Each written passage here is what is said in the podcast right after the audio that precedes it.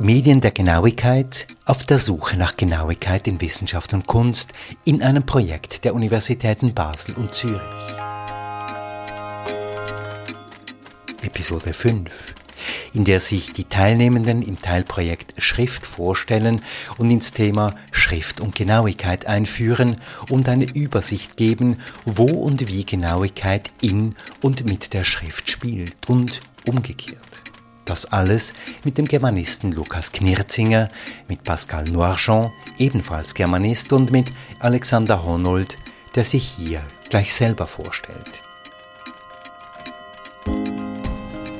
Ja, ich bin Alexander Honold, seit inzwischen 15 Jahren in Basel als äh, Neugermanist, Literaturprofessor tätig. Davor war ich in Deutschland an verschiedenen Stationen und das bringt es mit sich, dass man so den ganzen schönen großen Bereich der neueren deutschen Literatur, so heißt unsere Denomination, sich äh, genauer anschauen darf und unterrichten darf. Und das heißt in diesem Fall eben von der frühen Neuzeit oder Barock bis ins 21. Jahrhundert. Ich bin Lukas Knerzinger, äh, ich bin Doktorand am Deutschen Seminar in Basel. Äh, ich habe in Basel studiert, ganz ohne große Ambitionen zunächst. Und äh, nach meinem Studium hat sich die Möglichkeit ergeben, in diesem Projekt zur Genauigkeit mitzuarbeiten. Und ich habe das nun die letzten vier Jahre äh, mit großer Freude machen können. Du machst aber auch noch andere Dinge im Leben. Ja, das machen die meisten, aber äh, auch ich mache das. Äh, nebenbei ähm, bin ich äh, in der Literaturvermittlung äh, auch tätig. Wir betreiben den Literaturautomat in Basel, mit dem wir ausrangierte Zigarettenautomaten mit neuem literarischen Leben äh, quasi erwecken.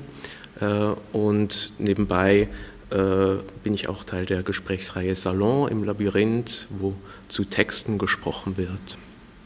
Ich bin Pascal Noirjean, ich bin ebenfalls Doktorand am Deutschen Seminar der Universität Basel und äh, habe seit vier Jahren an diesem äh, Dissertationsprojekt gearbeitet.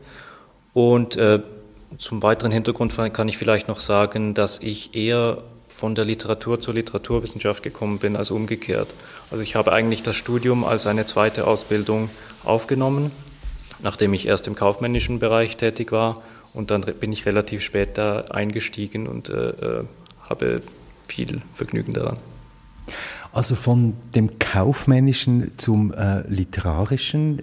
Pascal, sag doch mal ganz kurz, wie du es hast mit der Genauigkeit. Genauigkeit im, äh, also für mich persönlich, da kann ich vielleicht zwei Aspekte nehmen, die haben etwas miteinander zu tun haben. Es gibt natürlich ganz viele Facetten von Genauigkeit, auf die wir noch zu sprechen kommen werden. Aber für mich persönlich ist Pünktlichkeit ein wichtiger Aspekt von Genauigkeit. Also ich komme sehr ungern irgendwo zu spät an. Das heißt, ich bin normalerweise etwas vorher da und das schätze ich dann auch bei anderen. Wenn man Genauigkeit noch etwas weiter fasst, könnte man auch jetzt von der Pünktlichkeit noch auf, auf so etwas wie Zuverlässigkeit verallgemeinern. Also das schätze ich auch, dass Dinge nicht so im Wagen bleiben, dass es relativ klare Ansagen gibt. Klar, das ist auch so ein Spruch aus der Philosophiegeschichte bei Descartes, klar und deutlich, das ist ein Aspekt von Genauigkeit. Äh, so etwas schätze ich auch bei anderen. Dann wollen wir versuchen, auch in diesem Podcast klar und deutlich zu sein. Vielen Dank. Lukas, wie ist es bei dir mit der Genauigkeit im Alltag? Da muss ich sagen, weiß ich nicht so genau, wie ich es mit der Genauigkeit halte. Also wenn ich etwa ans Kochen denke, dann bin ich eher der Typ, der aus dem Handgelenk äh, die Sachen abmisst und nicht mit der Waage. Aber natürlich, äh, Genauigkeit ist ein, ein eine gefragte Tugend in vielen Bereichen. Pünktlichkeit, Zuverlässigkeit, äh, aber auch genaues Wissen äh, vermitteln. Und das ist natürlich auch ein Teil unserer Aufgabe hier und in der Wissenschaft. Da darf man ja von Berufswegen nicht ungenau sein. Genau. Und bei anderen, wenn du jetzt sagen würdest, ähm, schätze ich ganz besonders, wenn, wenn, wenn es um Genauigkeit geht. Genauigkeit ist etwas, was wunderbar ist, wenn man lernen will, glaube ich. Äh, wenn jemand etwas genau weiß und das zu vermitteln weiß, ist es ein wahnsinniges Gut. Ähm, Genauigkeit kann natürlich auch pedantisch und übergenau und nervig werden, wenn man etwas nicht wissen will. Aber wenn man diesen Wissensdrang hat, ist das etwas, äh, etwas was man schätzen darf. Was sagt Alexander Honold zum Thema Genauigkeit bei sich und bei anderen? Naja, das hat tatsächlich eine berufliche oder fachliche Seite und eine persönliche Seite, wo man aus Alltagserfahrungen schöpft. Wenn ich mal mit dem Letzteren anfange, dann ist mir schon oft aufgefallen, dass Genauigkeit nicht einfach sozusagen Wert auf einer Skala ist, wo man immer noch mehr Genauigkeit einfordert, sondern äh, es gibt eine Art sinnvolle, vernünftige Balance zwischen zu viel und zu wenig. Einfaches Beispiel, wenn ich jemand auf der Straße nach der Uhrzeit fragt, und äh, eine Zeit lang habe ich auch so Digitaluhren getragen, wo man das dann als Ziffer ablesen kann. Aber die Antwort, äh, es ist jetzt 14.22 Uhr, ist eigentlich schon zu penibel, zu genau. Ja. Und äh, man hat dann wie so die Pflicht, so ein bisschen zu runden, zu sagen, kurz vor halb drei oder kurz nach Viertel und so, damit man nicht eben als Pedant oder, oder Besserwisser erscheint und auch so ein bisschen äh, das verpackt, was man sagen möchte. Also wenn wir schon bei der Zeit sind, äh, zwei Minuten kann man relativ schön abstoppen. Es gibt ja von Chopin noch diesen Minutenwalzer, der etwas länger als eine Minute dauert, wenn man ihn schnell spielt. Aber äh, wenn man ein bisschen reist, wird man feststellen, wenn ich irgendwo warte und jemand sagt, ja, zwei Minuten, dann bin ich da. Diese zwei Minuten sind sehr unterschiedlich. Und das ist eine Form von Bandbreite, die man noch nicht los wird beim Thema Genauigkeit. Und forderst du auch bei anderen Genauigkeit ein, so im Alltäglichen? Im Alltäglichen ist das, glaube ich, auch so ein äh, Wechselspiel. Ich sollte nicht mehr einfordern, als ich selber zu geben bereit bin. Wenn es um Zeit geht, Pünktlichkeit haben wir schon angesprochen, äh, dann bin ich durchaus so ein bisschen der, sagen wir mal, mediterrane Typ, der so cum grano salis mit einem Körnchen Salz versucht, pünktlich zu sein, aber dann auch etwas später sagen kann, dann muss man das anderen auch zugestehen. Aber es gibt, wie soll ich sagen, eine Form von sprachlicher Genauigkeit. Das spielt dann natürlich auch in unser Metier hinein. Genaues Zitieren, das kennen wir alle mit den schönen Fußnoten, die auch alle selber gefunden und recherchiert sein müssen, nicht irgendwo abgeschrieben.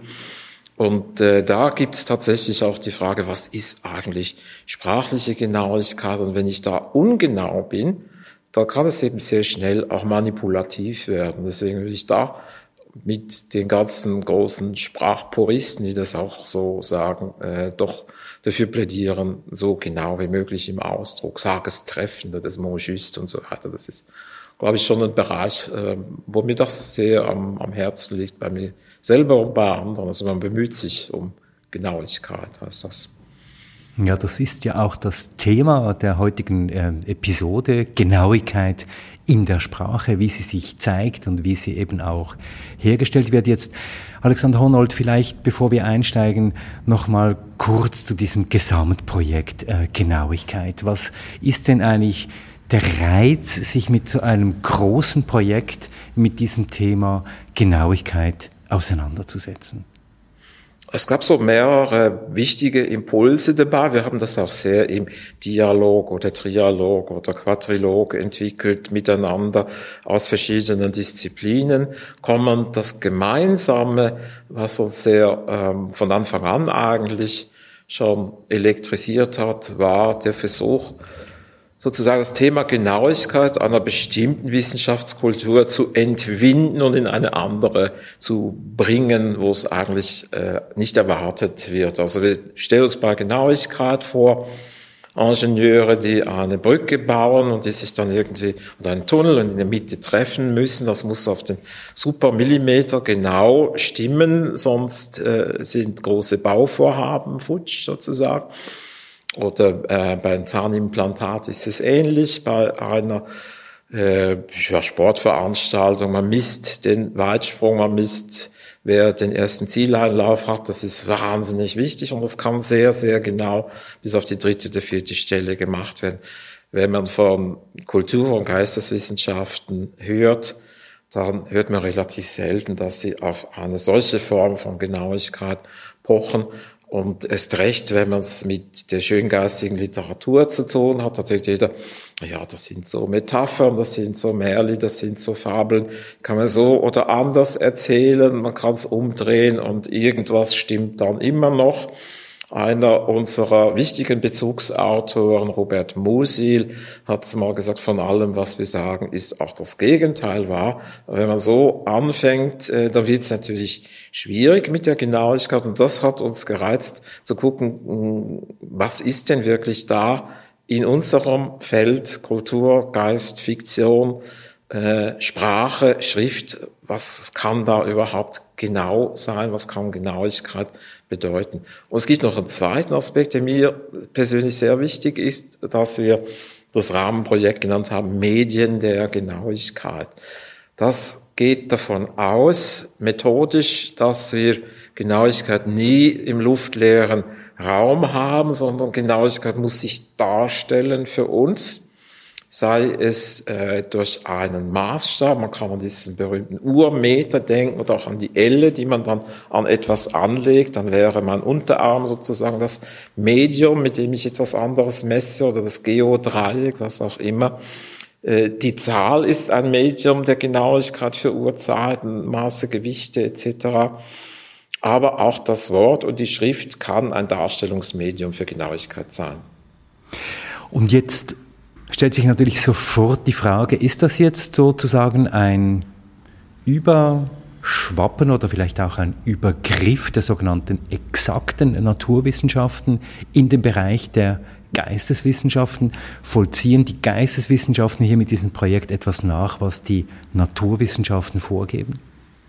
Das ist einerseits schon so, dass wir uns da an dem an den großen Paradigmen und Impulsen der Naturwissenschaften und der Technik und äh, der, der Ingenieure und so weiter orientieren. Aber der Übergriff geht, glaube ich, auch in die umgekehrte Richtung, dass man guckt, was sind eigentlich die Exaktheitsideale, auf die sich andere Medien, auf die sich andere Disziplinen berufen. Nehmen wir mal jetzt ein äh, nicht literarisches Feld, die Konkurrenz zwischen Malerei und Fotografie.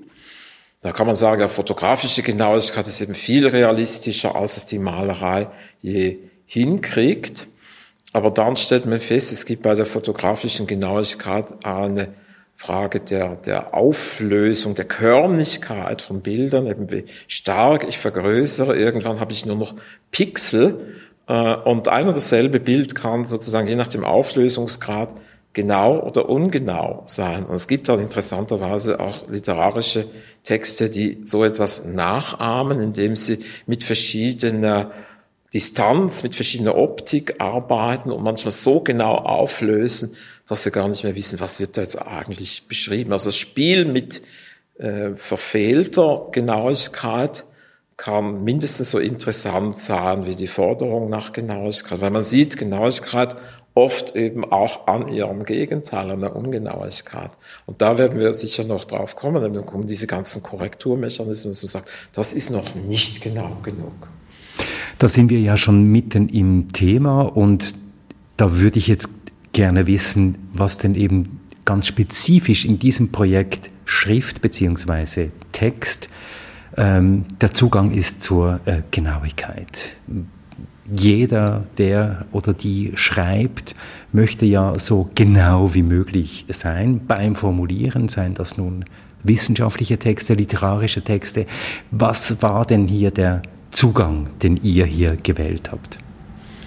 Da gibt es zunächst mal die, die Qual der Wahl oder eine Vielzahl von Optionen. Literatur kennt natürlich auch Pedanten, wir hätten uns auch mit der Figur des Pedanten beschäftigen können, wir hätten uns auch mit dem Problem der Gerechtigkeit beschäftigen können. Es gibt so eine schöne Erzählung von Brecht, äh, die Waage der Baalbecks, wo dann eben Manipulation äh, einer, einer Waage beschrieben wird, wo klar ist, es geht um ähm, bestimmte Formen von Kapitalismus, wo mit den Gewichten manipuliert wird. Also äh, man hätte das von verschiedenen Inhalten her angehen können in diesem Zusammenspiel jetzt mit anderen Projekten und mit der Medienfrage war unser Zugang dann zu sagen, ja, dann gehen wir doch weniger jetzt erstmal von solchen Inhalten aus als von der literarischen Form oder von der Schriftform. Was trägt die Schrift dazu bei, sich über Genauigkeit zu verständigen? Schrift ist eigentlich zunächst mal ein unverfängliches Medium, sollte man meinen, im Hinblick auf das Thema Genauigkeit. Aber wenn wir dann genauer schauen, auch hier stellt man zum Beispiel fest, ja, was für Schrift überhaupt. Es gibt Druckschrift, es gibt Handschrift, da sind wir äh, auf einem ureigenen Feld der Philologie, Textedition, äh, Textphilologie. Wir können also bei vielen Texten bis zur Handschrift zurückgehen. Und jetzt hat aber die Handschrift das an sich, dass jeder halt die Buchstaben anders malt und dabei so mehr oder weniger einen bestimmten Typus abbildet oder auch nicht, sondern anderer muss das entziffern. Es gibt berühmte Beispiele bei Kleist, zum Beispiel so eine Briefstelle, äh, da wurde transkribiert, der ganze Schmerz meiner Seele. Da hat mal jemand genauer hingeguckt und festgestellt, da steht nicht Schmerz, da steht Schmutz. Also was steht jetzt wirklich in der Handschrift? Kann ich beweisen, dass das eine oder das andere stimmt?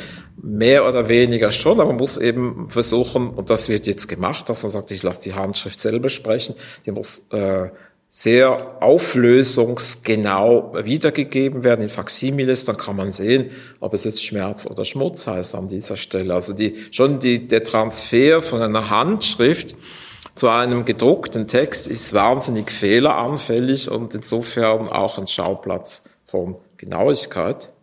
Und ein zweites großes Feld für die Schrift ist natürlich mündlich schriftlich. Das ist so mit die älteste Frage, ja, wie schreibt man das? Und die Antwort ist, wie man es spricht.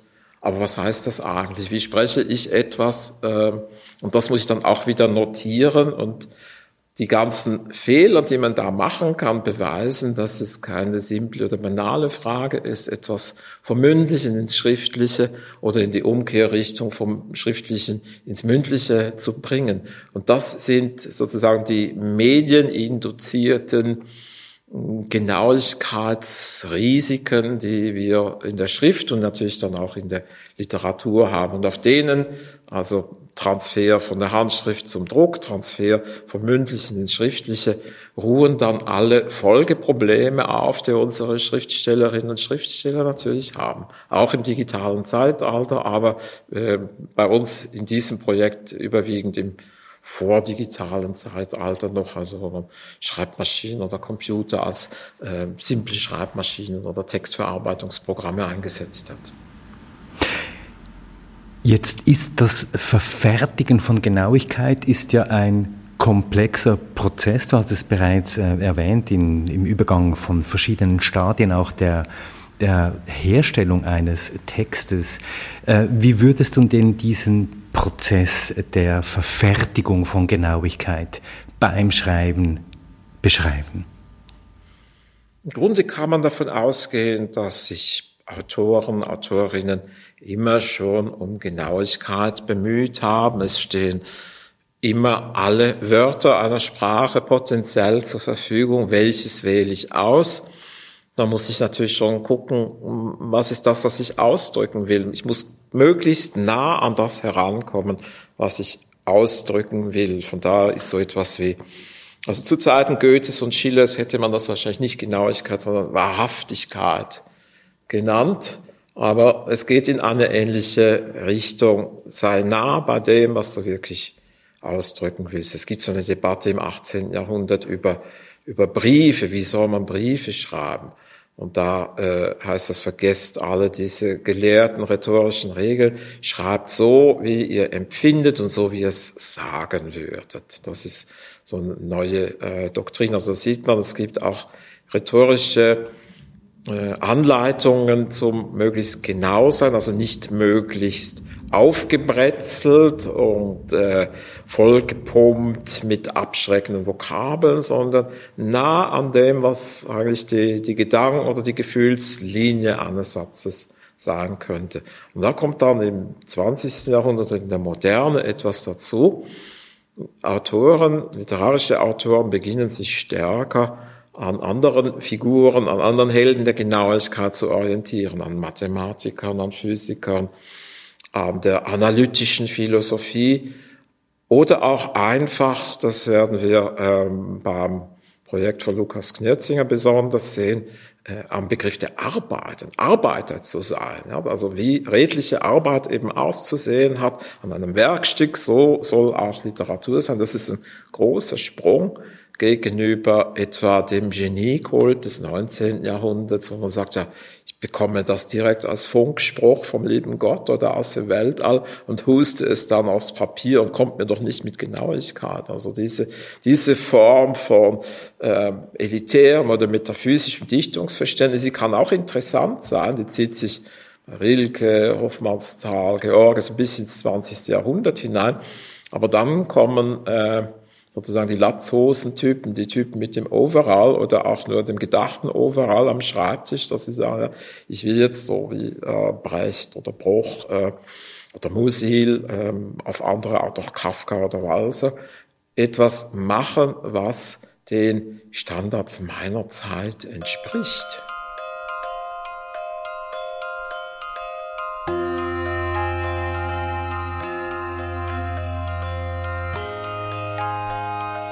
Schrift und Genauigkeit zusammenhängen, das war Episode 5 von Medien der Genauigkeit mit Lukas Knirzinger, mit Pascal Noirjean und mit Alexander Hornold und der Moderation von Christoph Keller. Wie aber ist das genau? Wie spielen Schriftsteller mit der Genauigkeit der Sprache und der Schrift und genauer, wie inszenieren sie Genauigkeit? Darum soll es in der nächsten Episode gehen. Wer zuhört, kriegt mehr davon.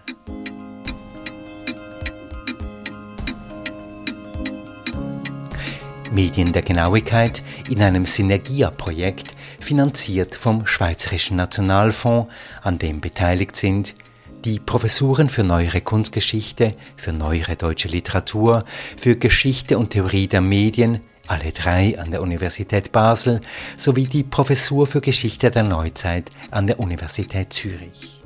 Alle Details zum Projekt und zu allen Teilprojekten sind zu finden unter www.genauigkeit.ch. Dieser Podcast ist eine Produktion von Podcast Lab mit der Musik von David Hilowitz. Zu hören auf der Webseite des Projekts Genauigkeit www.genauigkeit.ch, auf Apple Podcasts, auf Spotify, auf podcastlab.ch und überall dort, wo Sie auch sonst die guten Podcasts finden.